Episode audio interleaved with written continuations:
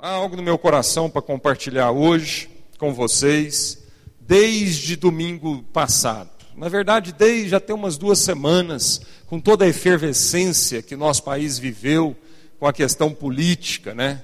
Ah, que culminou aí na votação domingo passado.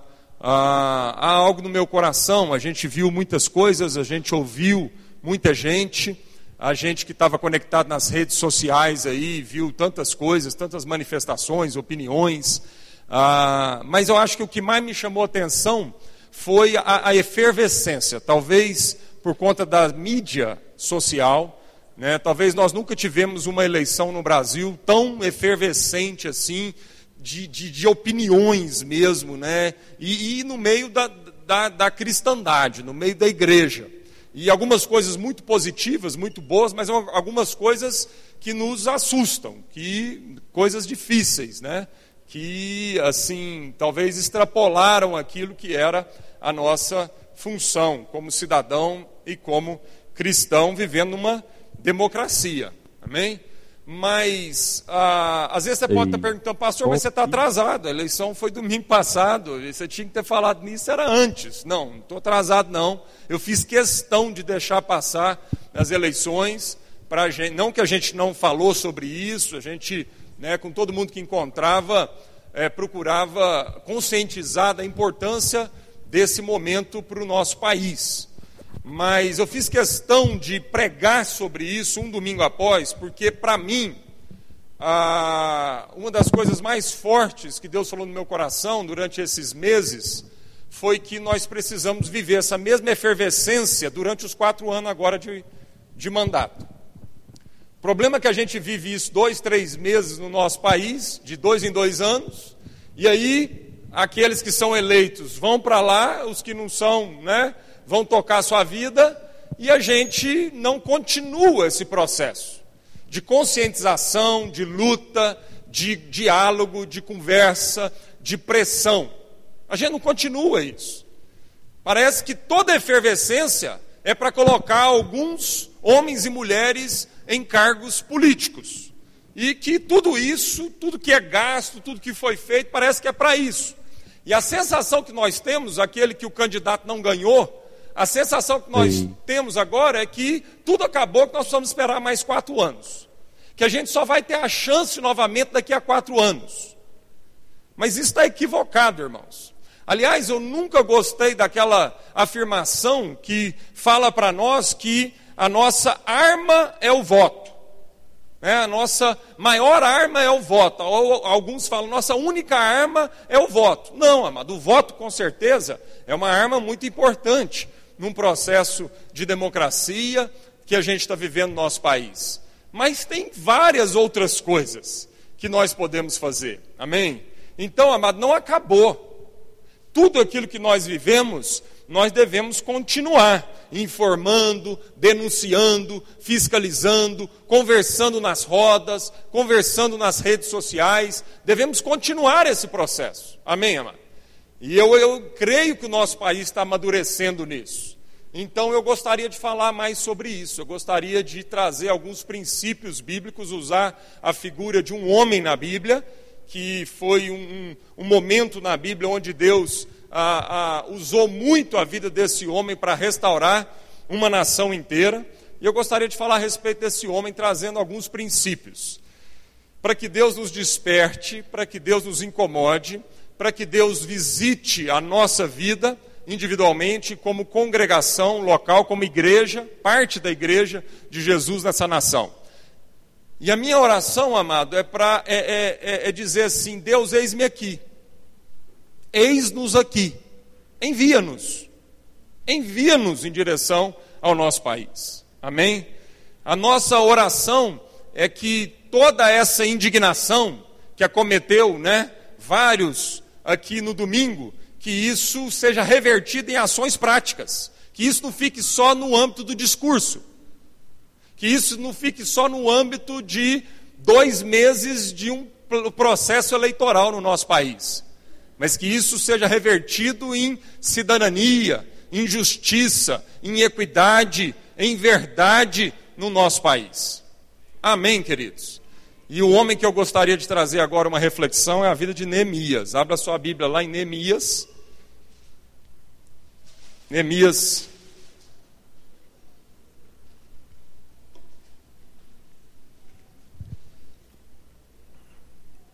Nós vamos ler algumas partes dos primeiros capítulos de Neemias para a gente é, lembrar de alguns princípios aqui uh, em relação à postura nossa como igreja na nossa nação, no nosso país. Neemias capítulo 1, versículo 1 em diante. Palavras de Neemias, filho de Acalias, no mês de Quisleu, no vigésimo ano, enquanto eu estava na cidade de Suzã, Anani, um dos meus irmãos, veio de Judá com alguns outros homens, e eu lhes perguntei acerca dos judeus que restaram, os sobreviventes do cativeiro e também sobre Jerusalém.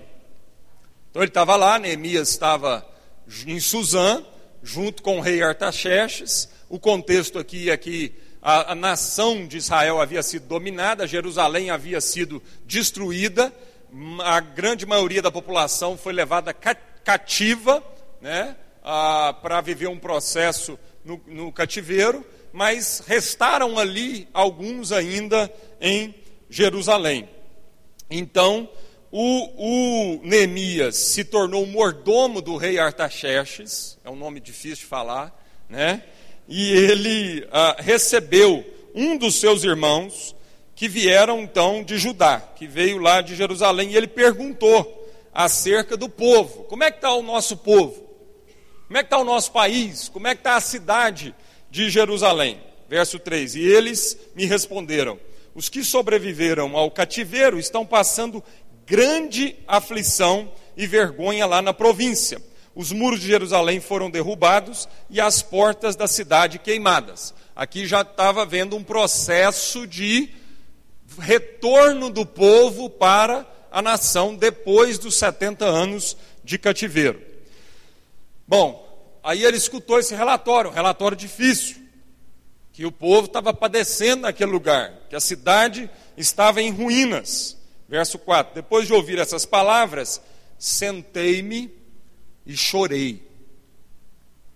Sentei-me e chorei. Lamentei por alguns dias e continuei a jejuar e orar perante o Deus do céu. E eu disse: Ó Senhor, Deus do céu, Deus grande e terrível, temível, que cumpres a tua aliança e usas de misericórdia para com aqueles que te amam e obedecem aos teus mandamentos. Os teus olhos estejam abertos e os teus ouvidos atentos para ouvires a oração do teu servo que faz diante de ti, dia e noite, pelos israelitas, teus servos. Confesso os pecados que nós, os israelitas, temos cometido contra ti, sim eu e a minha família pecamos. Aqui nós já temos alguns, algumas atitudes na vida de Neemias muito fortes. E que deve ser a nossa atitude nesse momento diante daquilo que nós temos visto no nosso país. Primeira coisa, Neemias quis se inteirar da situação. Neemias não estava alheio a situação de Neemias era muito confortável. A situação pessoal dele era muito confortável. Ele era vivia dentro do palácio real, comia das, das melhores comidas e ele tinha uma posição muito privilegiada. Mas mesmo assim ele quis se inteirar. Então Neemias não foi egoísta no seu conforto, na sua comodidade. A questão dele estava resolvida. Mas o seu povo, os seus irmãos, a sua nação, estava indo de mal a pior. E isso não fez com que Neemias ficasse à parte, alheio disso. Depois das eleições, eu recebi alguns, alguns vídeos na, nas mídias sociais que entristeceram profundamente o meu coração e alguma dessas mídias de cristãos. Gente dizendo o seguinte: agora, depois disso que aconteceu na nossa nação, melhor coisa a fazer é a gente ir embora daqui mesmo e que se exploda esse país. Eles não votaram em quem eu não quis, então que se exploda esse país, vamos embora para fora. Não, amado. Neemias era um cara que já estava vivendo fora do seu país, não por vontade própria. e ele quis se inteirar do que estava acontecendo no seu país, ele quis fazer o, o caminho ao reverso. A situação dele estava muito cômoda e ele queria fazer o caminho ao reverso. E ele procurou se inteirar do seu povo, amém? E quando então ele soube, a primeira coisa, a primeira reação de Neemias, ele sentou e chorou. Ele chorou. Dia e noite, ele entrou em lamentação diante de Deus. Choro, oração e jejum. A palavra de Deus diz aqui que Neemias, por vários dias, chorou e orou e jejuou. Foi conversar com Deus a respeito da tristeza, da miséria, das ruínas do seu povo, dos seus irmãos. Ele se colocou na presença de Deus como intercessor. Ele colocou-se na presença de Deus como alguém que estava disposto a ser usado por Deus num processo de restauração do seu país e da sua nação. Ele não foi falar com Deus das suas incapacidades, ele foi chorar a tristeza do povo, ele foi chorar a miséria do povo, ele foi chorar as injustiças, ele foi chorar a condição caótica que Jerusalém estava vivendo naquele, naquele e a nação de Israel estava vivendo. Amém, amado? Precisamos orar, irmãos. Nós precisamos orar.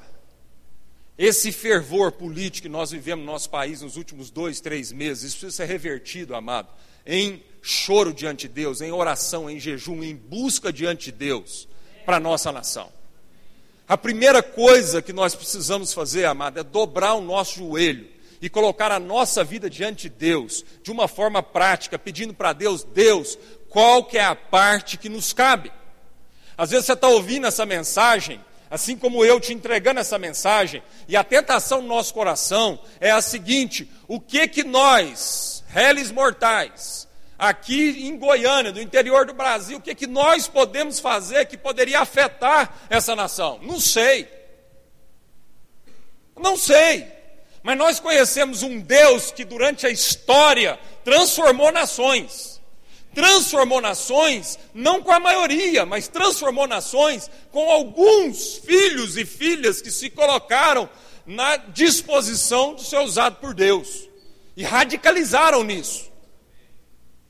John Wesley fez uma oração a Deus. Ele falou assim: Deus me dá cem homens radicais, totalmente compromissados com a tua palavra, totalmente compromissados, radicalmente com o Evangelho, e nós mudamos o mundo. Cem homens. Cem homens. Infelizmente, amado, a maior parte da igreja nesse Brasil acha que o nosso poder está o dia que a gente for maioria nesse país. Não, eu tenho até medo no dia que a gente for maioria nesse país. Sinceramente, eu tenho até medo do dia que nós formos mais de 50% desse país, porque aí vai ficar notória a vergonha dessa igreja. Porque hoje nós somos ainda 26% ou 20 e poucos por cento da população brasileira, o que já é demais. O que já dava, amado, para a gente ter feito uma revolução nesse país. Mas Deus não quer trabalhar com maioria. E nós não estamos aqui para ficar lamentando o fato que nós somos minoria. Como o profeta Elias, depois de ter feito fogo cair do céu e tudo que ele fez, ele foi lamuriar, reclamar, se acovardar, entrar dentro de uma caverna, porque ele achou que ele estava sozinho. E Deus falou assim: não, meu filho. Vocês não são maioria, mas tem um remanescente fiel. Há um remanescente fiel. Anemias. Anemias nessa nação que não vão se cansar de dobrar os joelhos e suplicarem pela misericórdia de Deus e intervenção de Deus na nossa nação. Amém, amados? Eu não tenho dúvida disso, nós precisamos orar mais pelo nosso país. Que dia que é a vigília? Sexta-feira, dia 14, nós temos uma vigília. Eu quero conclamar você que nós vamos orar nessa vigília pelo nosso país. O tema, o motivo dessa vigília vai ser a gente, como igreja, colocar nossas vidas e individualmente também, como cristão que eu sou na sociedade, nós vamos colocar nossa vida diante de Deus, nós vamos buscar de Deus, Deus, e agora que a eleição passou, agora é que na verdade é o nosso grande trabalho. Nós temos quatro anos pela frente, amado, de muito trabalho. Muito trabalho no nosso país. E nós podemos fazer diferença. Amém? Outra coisa importante na postura desse homem. Nós pecamos. Nós pecamos. Deus não é aquele povo pecou. Não é aquele povo rebelde que pecou, não, Deus. Nós pecamos. Neemias se colocou como parte desse povo. Não existe nada pior, amado, você encontrar alguém, alguém começar a conversa te criticando da seguinte forma: vocês. Ah, porque vocês são assim.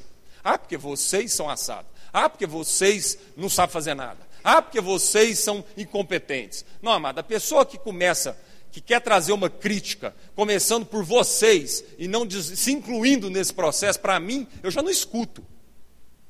Eu não quero escutar quem tem críticas, pode ser construtivo o que for, mas eu não quero escutar quem tem críticas, amado, de gente que se coloca do lado de fora.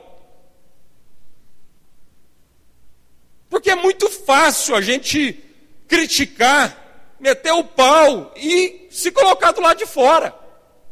É muito fácil, amado, você olhar para uma situação, para um vizinho, para um parente, para outra casa e dizer: ah lá, ó, aqui não está funcionando porque vocês. É muito fácil.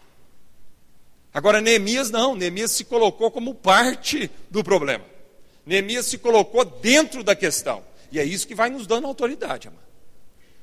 Há um conjunto de atitudes aqui na vida de Neemias que vão trazendo autoridade na vida dele espiritual, sobre um povo, sobre uma nação, sobre uma família. Ele diz: são meus irmãos que estão lá, são meus irmãos que estão padecendo.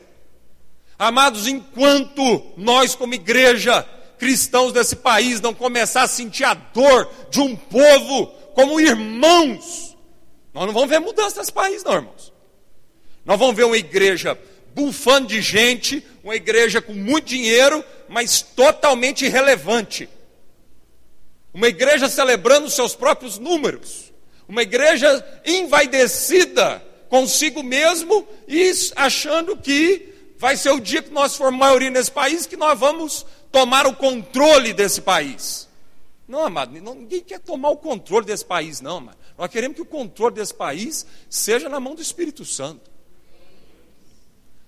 Mas nós precisamos entender que são os nossos irmãos. Nós temos que entender, mas nós precisamos começar a chorar a injustiça, a violência.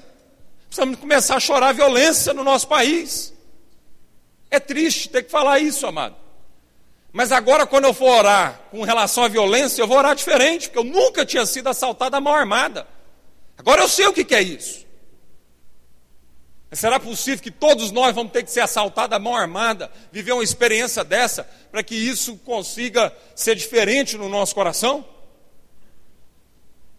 Precisamos chorar a injustiça, precisamos chorar a mentira nas ruas do nosso país. A verdade, amado, está sendo envergonhada na rua do nosso país. A verdade está sendo envergonhada. A verdade tem vergonha de manifestar nas ruas, nos lugares, né, nos, nos, nos palácios, nos becos do nosso país. E a Bíblia já diz isso: vai chegar um tempo onde a verdade vai ter vergonha, vai ser envergonhada de caminhar nas ruas. Nós temos que chorar a mentira, a nossa mentira. Nós temos que chorar o nosso pecado de mentira. Temos que chorar o nosso pecado de corrupção que isso diz respeito a nós, isso diz respeito à nossa cultura, isso diz respeito a quem nós somos. Temos que chorar essa condição, são nossos irmãos. Amém, queridos?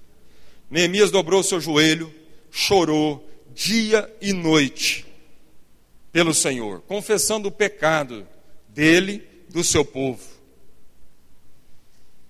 Capítulo 2, verso 1 a 5. No mês de Nissan, no vigésimo ano do rei Artaxerxes, quando eu estava servindo o vinho, dei-o ao rei. Nunca antes eu tinha estado triste na sua presença. Nunca antes eu havia, eu, eu, tinha estado triste na sua presença. O rei me perguntou: por que, que o teu rosto está triste se não está doente? Isso só pode ser tristeza do coração. Então eu tive muito medo. Ah, irmãos. Eu vou te falar, enfrentar o que nós temos que enfrentar como cristãos dessa nação vai exigir de nós coragem. Vai exigir da gente fé, disposição, coragem. Neemias teve medo, porque ele estava diante do rei. Ele estava diante do imperador do Império Persa.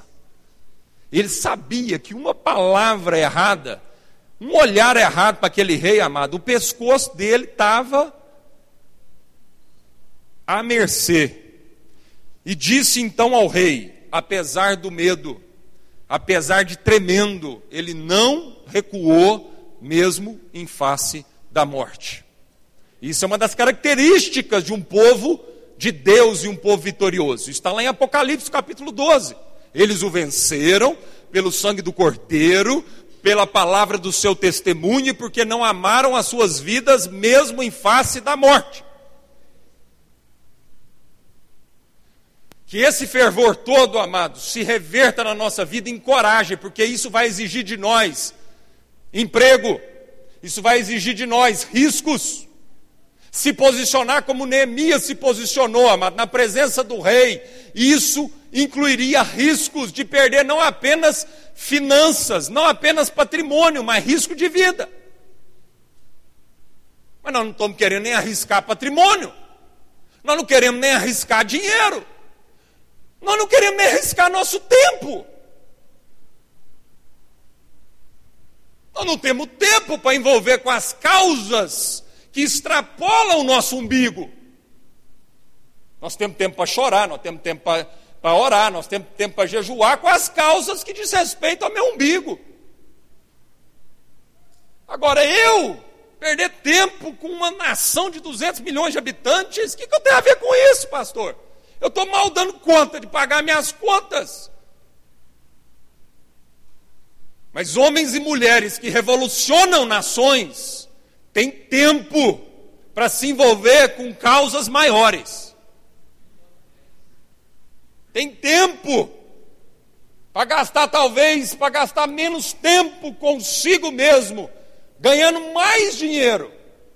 E tem tempo para se envolver com causas maiores. Amém, irmãos?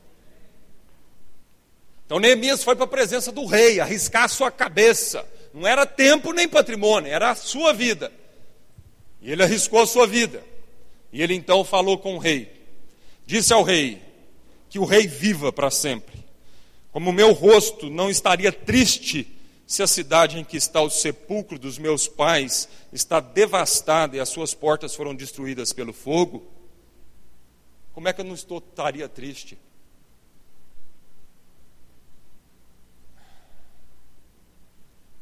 Amado, quando a gente liga uma televisão e vê uma notícia,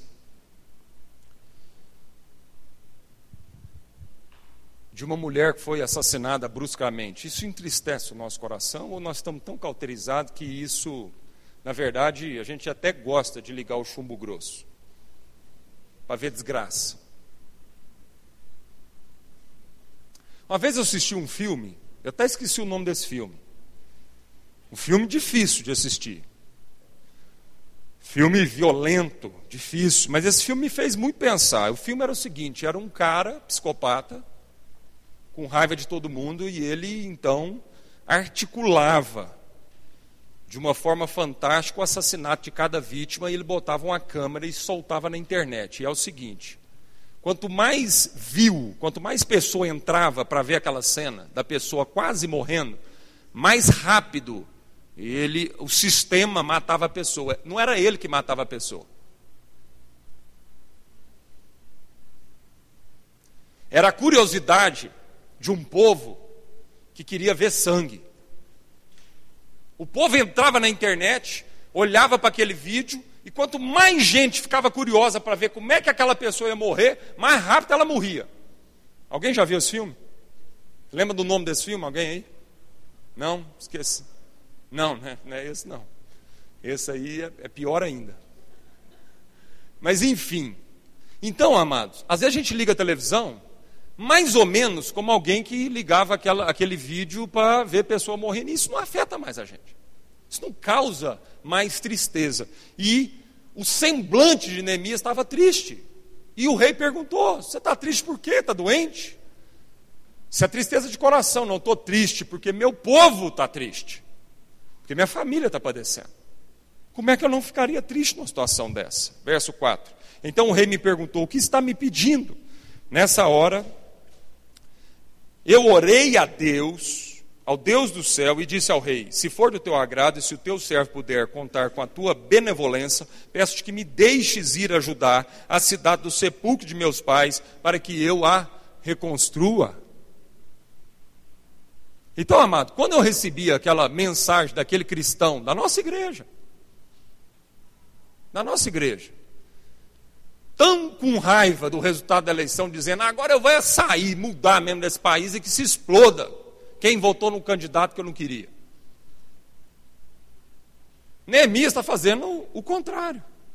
Ele está implorando para o rei, para o rei liberar a vida dele, para ele voltar para o país dele. Porque a situação do país está crítica, está feia. E ele entendeu a responsabilidade que ele tinha diante de Deus nessa situação. Amém, amado? Qual é a parte que nos cabe? Qual é a parte que te cabe? Qual é a parte que nos cabe como igreja, Sal da Terra aqui da 90, como igreja Sal da Terra aqui em Goiânia, como a igreja de Jesus em Goiânia? Qual que é a parte que nos cabe? Vamos para Deus. Vamos orar, vamos perguntar para Deus. Deus vai falar conosco. Amém? Eu quero ler uma carta para vocês. Carta de um pastor protestante a presidente eleita. E eu vou ler essa carta, amada, eu não quero nem entrar no mérito da questão aqui do conteúdo dessa carta, nós não vamos entrar nesse mérito, porque às vezes vai ter gente aqui que vai concordar com essa carta e vai ter gente que vai discordar com essa carta, mas eu quero ler essa carta, porque essa carta foi feita por um pastor que, como Neemias, entendeu que era com ele a questão do nosso país. Eu quero ler uma carta de alguém que está tendo atitude, postura, por mais por mais grande que seja esse projeto de afetar o rumo de uma nação. E ele diz assim: essa carta foi escrita agora, depois que a Dilma foi reeleita. Excelentíssima Senhora Presidente da República, Dilma Rousseff. Cerca de 54 milhões de brasileiros acabaram de elegê-la presidente do Brasil. Entre esses números incontáveis de pobres, que escolheram a senhora e o seu partido em razão do serviço que prestaram à nação, ao fazerem correção histórica de iniquidade com a qual a maioria de nós brasileiros convivíamos sem nos perturbar.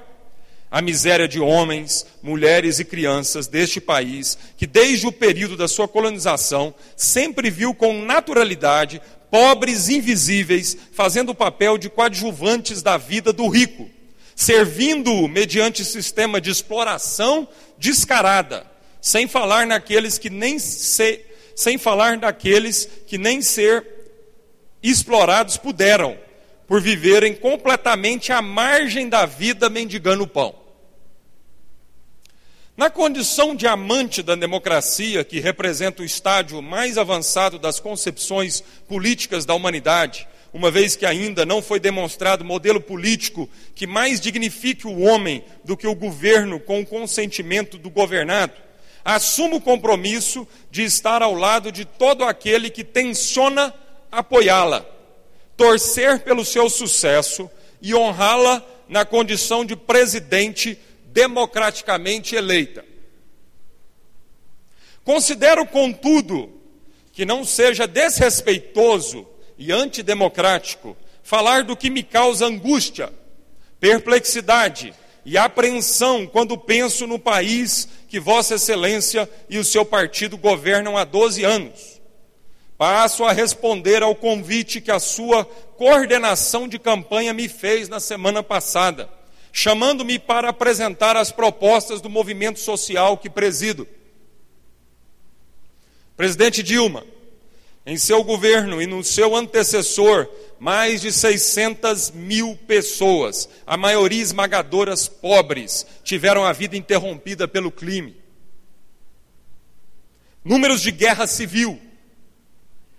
Milhões de brasileiros oram, olham diariamente para a porta, o porta-retrato de parentes amados que foram arrebatados do seu convívio por terem nascido num país que deixa matar. Jazem em nossas prisões quase 600 mil seres humanos, vivendo em masmorras medievais, com características de campo de concentração nazista, num país cuja presidente afirma conhecer a dura realidade do cárcere por já ter passado por ele. Se você nunca entrou num presídio no Brasil, eu quero te convidar para fazer essa viagem turística.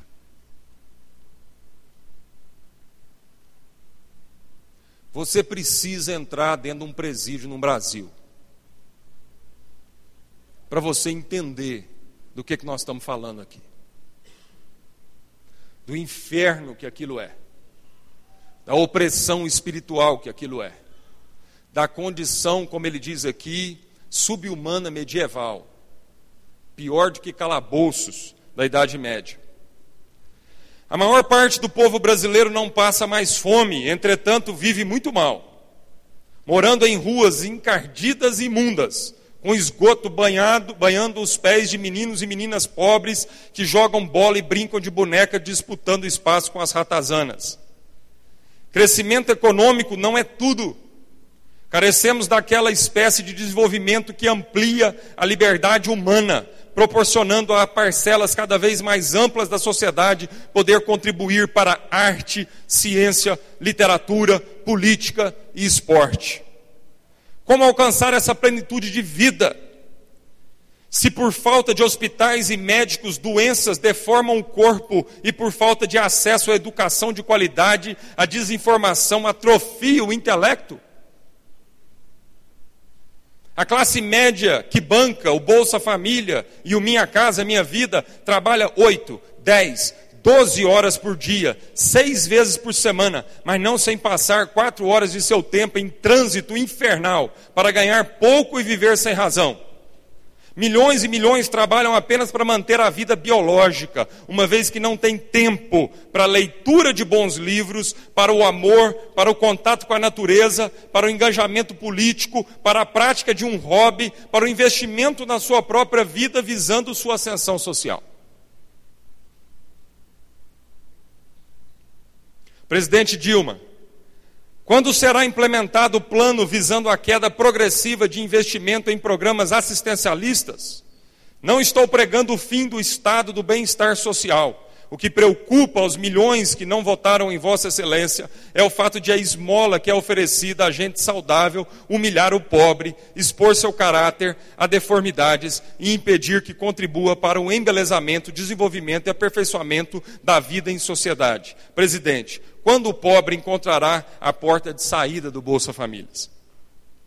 Presidente Dilma, não estou aqui para apresentar um programa de governo.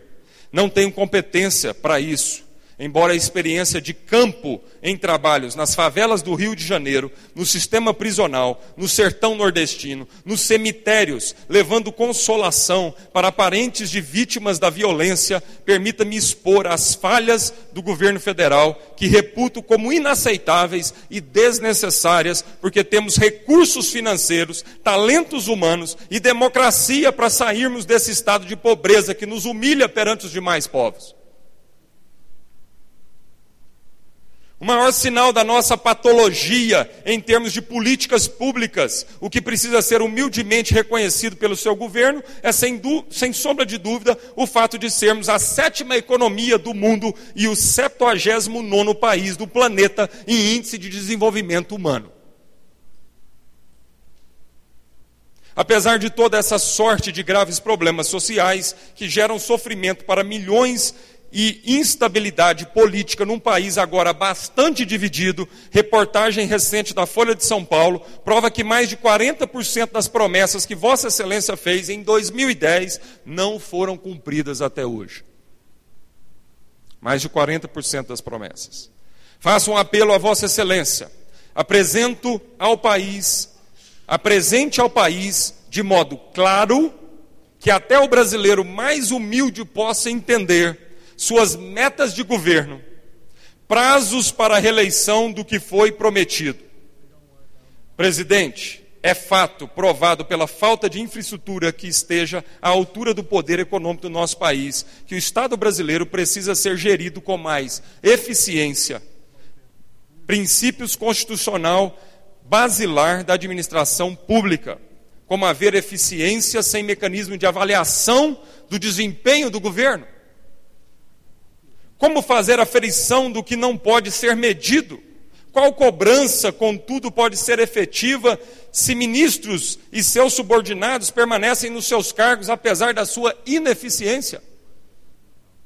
Assumo o compromisso perante o meu país, minha família e o Deus a quem sirvo, revelado no Evangelho de Cristo, de celebrar cada conquista do seu governo e apoiá-la em todo o esforço de viabilizar a vida humana no Brasil, mas não me calar se o seu governo se resumir a dar comida ao pobre, sem garantir ao todo da população, a começar pelos excluídos, o direito à educação, à saúde, ao trabalho, ao lazer, à segurança e à vida. Eu quis ler essa carta, sem entrar muito no mérito aqui de, das questões do conteúdo. apesar de concordar com quase tudo que está escrito nela. Mas eu queria ler essa carta, amado, porque isso fala de a postura de um homem de Deus que assume um compromisso diante do seu país, da sua família, diante de Deus, de realmente apoiar aquilo que tem que ser apoiado, celebrar aquilo que tem que ser celebrado, mas denunciar, fiscalizar, pressionar aquilo que precisa ser denunciado e aquilo que precisa ser fiscalizado. Amém, irmãos? Isso vai exigir de nós tempo, isso vai exigir de nós dinheiro, isso vai exigir de nós que a gente deixe um pouquinho de olhar só para os nossos problemas e para as nossas questões e a gente se coloque diante de Deus, seriamente dispostos a fazer ações que vão mudar o nosso país. É possível. Foi possível para Neemias e é possível para nós. Neemias capítulo 4, verso 14. pastor Antônio Carlos Costa, da ONG Rio de Paz, pastor presbiteriano da ONG Rio de Paz, no Rio de Janeiro. Aliás, nós estamos muito junto com ele em manifestações, em projetos, e você vai ficar sabendo de algumas dessas manifestações para você poder participar junto conosco lá em Brasília. Amém? Neemias capítulo 4, verso 14, nós vamos ler o verso 14, o verso 19 a 23. Fiz uma rápida inspeção. Bom, e aí então, Neemias pede condição ao rei para ir para Judá. E ele então vai, além de pedir condição para o rei, amado, uma coisa importante: ele pede que o rei dê cartas. E ele pede também que o rei dê autorização para que ele então pudesse ah, ah, pegar madeira e todas as ferramentas necessárias para o processo de reconstrução. Amém? E aí o rei deu essas cartas. Isso é muito importante porque, na medida que a gente vai se dispondo, amado, de uma forma milagrosa, Deus vai colocando ferramentas na nossa mão, amém? É utopia, é surreal, é impossível aos nossos olhos. Mas tudo que Deus espera de nós é engajamento, comprometimento, a começar por oração, amém? E Deus vai nos dar as ferramentas e as condições necessárias. Fiz uma rápida inspeção, verso 14. E imediatamente disse aos nobres, aos oficiais e ao restante do povo: Não tenham medo deles. Lembrem-se de que o Senhor é grande e terrível e temível, e lutem por seus irmãos, por seus filhos e por suas filhas, por suas mulheres e por suas casas. Lutem pelos seus irmãos. Lutem pelas suas mulheres. Lutem pelos seus filhos lutem pelos seus netos. Essa foi a palavra de Neemias, essa foi a palavra de Deus diante da, dos inimigos, quando os inimigos se levantaram para impedir aquele processo. Lutem pelos seus filhos. Amém, amados? Verso 19.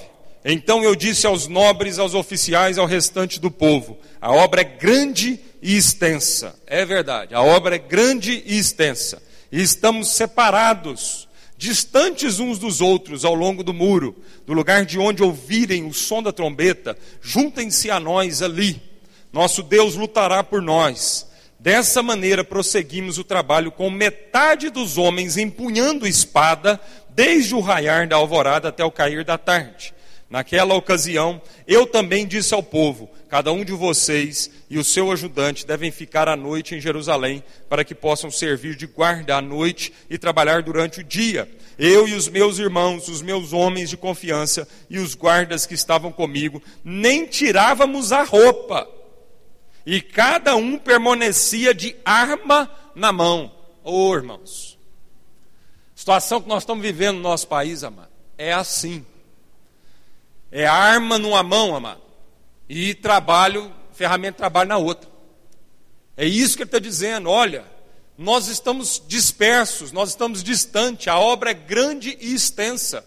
Nós precisamos que cada um entenda isso. Precisamos que cada um tenha consciência disso. De que é reconstruindo com a mão e prontidão para lutar com a outra mão. Amém, queridos? Então, a estratégia era que cada família assumisse a sua responsabilidade com a parte do muro que a casa dele ficava de frente. Então, o muro foi derrubado, a primeira coisa nesse processo de reconstrução a fazer era reconstruir os muros e reconstruir o templo. Neemias fala da reconstrução dos muros e Esdras fala do processo de reconstrução do templo. E Ageu e Zacarias são dois profetas que Deus levanta nessa história, e através de Ageu, Deus diz o seguinte: porque a uma certa altura o povo esmoreceu e foi cada um cuidar da sua casa. E o profeta Ageu então se levanta e fala assim: Olha, vocês estão cuidando das suas casas apaineladas, enquanto a minha casa está deserta, diz o Senhor.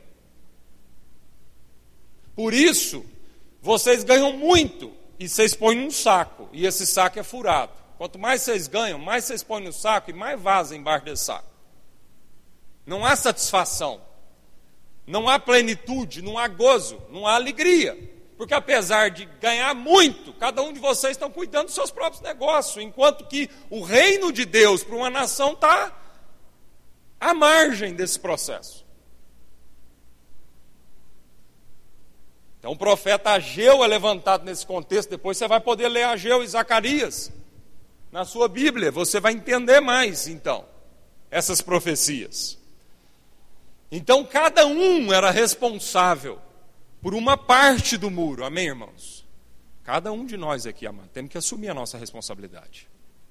Se esses 26% da população brasileira que se diz crente, eu não vou falar nem dos cristãos católicos, porque se eu incluir aqui os cristãos católicos, aí vai para 90 e tantos por cento da população brasileira. E são irmãos nossos.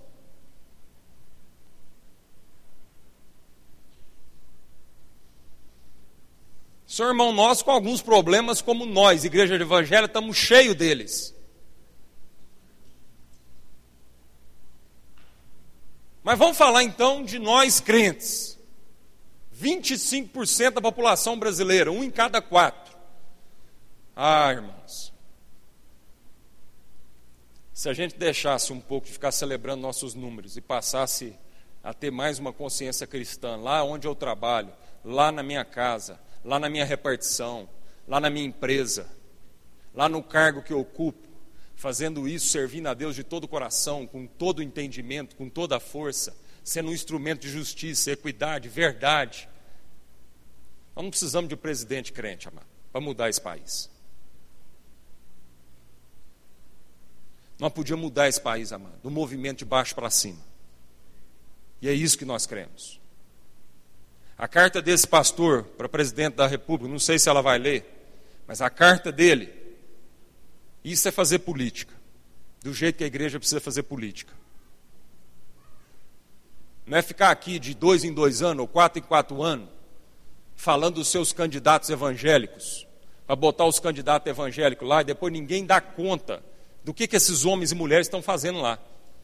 Aliás, nós sabemos do que estão fazendo, porque a bancada evangélica é uma vergonha no nosso Congresso. A bancada evangélica é uma vergonha no nosso Congresso. É motivo de piada dos demais.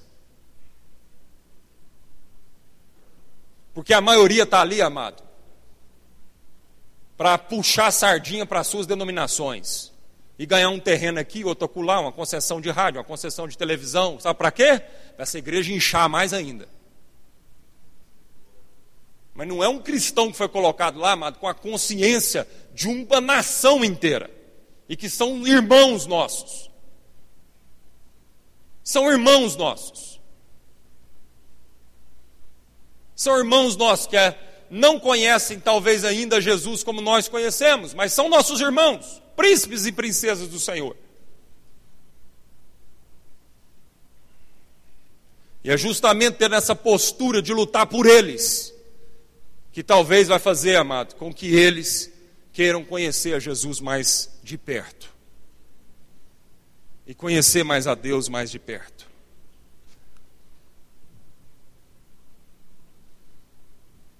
Tinha muitas outras coisas para a gente falar, mas nós vamos parar por aqui.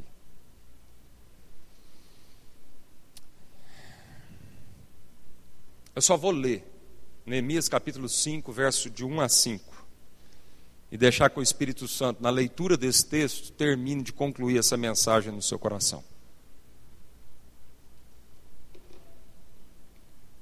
Neemias capítulo 5, verso de 1 a 5.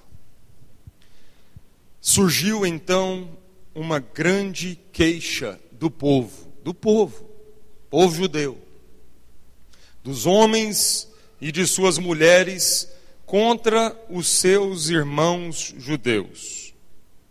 Pois havia alguns que diziam: Nós, nossos filhos e nossas filhas somos muitos, precisamos de trigo para comer. Havia também os que diziam: penhoramos os nossos campos, as nossas vinhas e as nossas casas para conseguir trigo para comer. Havia ainda outros que diziam: tomamos dinheiro emprestado até para pagar o imposto do rei sobre as nossas terras e as nossas vinhas. Nós e nossos compatriotas temos o mesmo sangue e nossos filhos são como os filhos deles. E mesmo assim estamos sujeitando nossos filhos e nossas filhas à escravidão. E de fato, algumas de nossas filhas já foram entregues à escravidão. Não podemos evitá-lo, pois nossas terras e vinhas pertencem a outros. Irmãos, aqui é o clamor de um povo falando a respeito dos seus governantes e dos nobres, dos oficiais e dos nobres. Verso 6: Ouvindo eu, pois, o clamor e essas palavras, Neemias, fiquei furioso. Verso 7 a 9: Analisei tudo e depois adverti os nobres e oficiais, e disse-lhes: Estais cobrando juros dos vossos compatriotas por isso convoquei uma grande assembleia contra eles e disse-lhes: Nós, segundo as nossas posses, compramos de volta os nossos irmãos judeus que tinham sido vendidos aos, outro, aos outros povos, e agora vendestes os vossos irmãos? Assim eles teriam de ser vendidos a nós novamente? Eles então se calaram e não tiveram resposta, e eu prossegui: Não é bom o que fazeis. Acaso não devíeis andar no temor do nosso Deus para evitar a zombaria dos outros povos e dos, e dos nossos inimigos? Verso 12: E eles disseram: Devolveremos tudo o que pedistes e não exigiremos nada deles, faremos o que nos, pedi, nos, nos pediste. Verso 14: Além disso, desde o dia em que eu fui nomeado governador, Neemias, falando, na terra de Judá, desde o vigésimo ano até o trigésimo segundo ano do rei Artaxerxes, isto é, por doze anos, nem eu, nem meus irmãos comemos a comida separada para o governador. Verso 15: Mas os governadores anteriores oprimiam o povo, tirando-lhe a comida e o vinho, além de quarenta ciclos de prata e até os seus auxiliares dominavam o povo, mas por temor a Deus, eu não agi assim. Verso 16: Ao contrário, eu prossegui na construção deste muro e não compramos nenhum pedaço de terra. Todos os meus auxiliares se juntaram ali para o trabalho. Tem certeza que Deus já está falando com você sobre isso. Verso 17 e 18: Além disso, 150 homens dos judeus e os seus oficiais sentavam à minha mesa para comer, além dos visitantes de outras nações ao redor de nós. Todos os dias um boi e seis das melhores ovelhas e aves eram preparados à minha custa, e de dez em dez dias eu recebia uma provisão especial de toda qualidade de vinho. Mas nem por isso exigia comida separada para o governador, pois as exigências que pesavam sobre o povo eram demasiadas. Amém, queridos? E para terminar, vou ler um último versículo. Respondi então a eles: O Deus do céu é quem fará com que sejamos bem-sucedidos, e nós, seus servos, nos levantaremos e construiremos. Amém? O Deus do céu fará com que sejamos bem-sucedidos e nós nos levantaremos e construiremos. Feche seus olhos.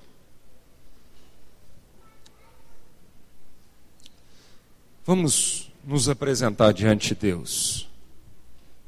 E dia 14 nós teremos uma vigília aqui à noite específica para orar a respeito disso. Amém?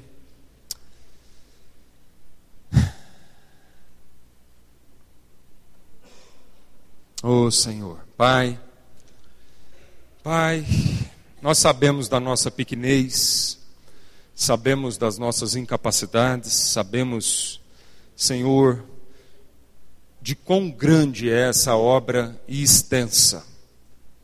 Mas nós sabemos também, Deus, se cada um de nós aqui for compromissado, engajado no Evangelho, na obra do Senhor, Cada um, Senhor, como profissional, como professor, como médico, como advogado, como funcionário público, como dentista, como biólogo, cada um de nós, Senhor, com, as, com os recursos e talentos que o Senhor, os dons e talentos que o Senhor colocou na nossa mão nós podemos fazer diferença na partezinha do muro que nos cabe, Senhor. E de fato, ó Deus, de fato, exercermos um movimento de transformação nessa nação, Senhor. Nós oramos por nós, como igreja. Oramos pela igreja do Senhor Jesus nessa nação, Senhor. Para que cada vez mais, ó Deus, essa indignação, ó Deus, não seja revertida, Deus, em revolta simplesmente que nos faça a desistir e dividir essa nação.